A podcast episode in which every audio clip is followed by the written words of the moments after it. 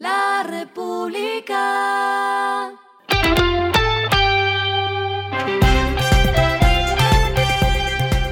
Al final de la jornada, esto es lo que debes saber sobre el comportamiento de los negocios, las finanzas y la economía.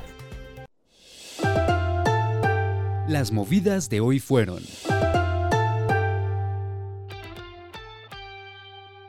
Canacol Energy anunció la semana pasada que el contrato de venta de gas a largo plazo con EPM, programado para comenzar entregas el 1 de diciembre de 2024, se canceló.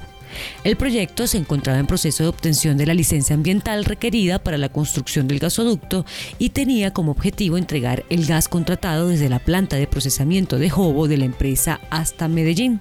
Se esperaba que este proceso hubiese terminado en julio de este año. Como no se logró, Fitch pasó la calificación de la empresa de BB hasta BB-. Además, también se vio afectada la calificación de los bonos por 500 millones de dólares que vencen en 2028.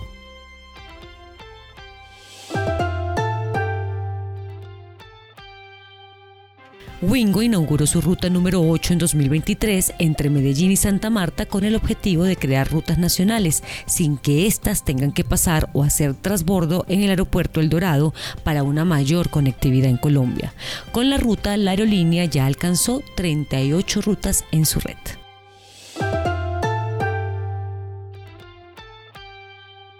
El CEO y fundador del neobanco Nubank, David Vélez, anunció que la empresa de servicios financieros ya superó los 90 millones de clientes entre sus tres mercados, México, Colombia y Brasil. La plataforma sumó alrededor de 7 millones de clientes en apenas 30 días. Lo que está pasando con su dinero.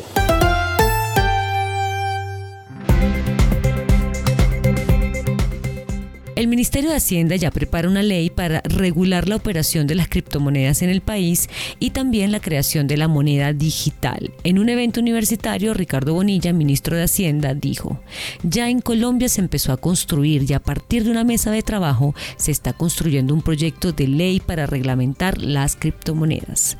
En esta mesa están participando, además de la cartera de Hacienda, el Banco de la República, la Superfinanciera y el Congreso.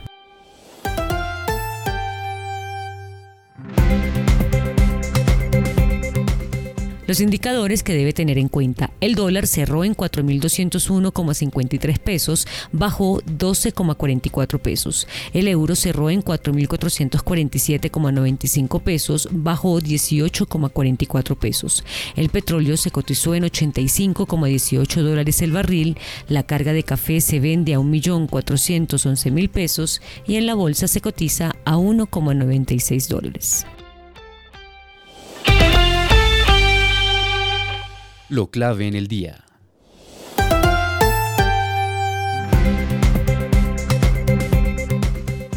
Jorge Iván González, director del DNP, se refirió nuevamente a los cuellos de botella que recibió el gobierno de Petro. Según explicó el funcionario, el servicio de la deuda es de 20 billones de pesos. El déficit del Fondo de Estabilización de los Combustibles es de 20 billones de pesos.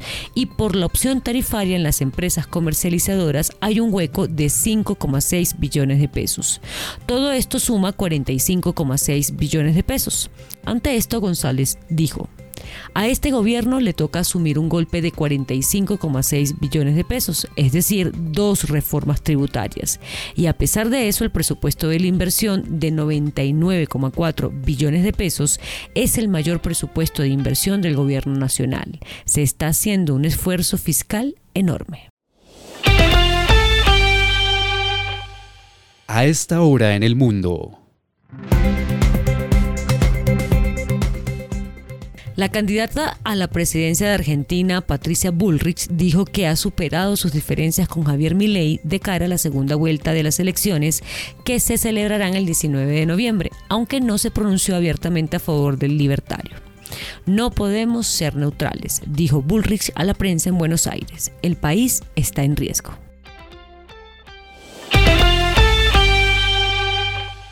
Y el respiro económico tiene que ver con este dato.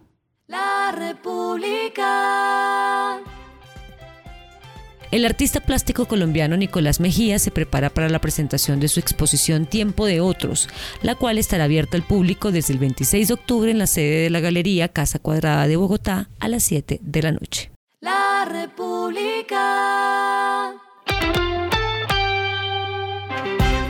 Y finalizamos con el editorial de mañana ponerle cifras irresponsables a la transición. Hablar de la transición energética no es solo un acto de responsabilidad, es cuestión de deber por parte de las empresas y del sector público, pero con números y dolientes. Esto fue Regresando a casa con Vanessa Pérez.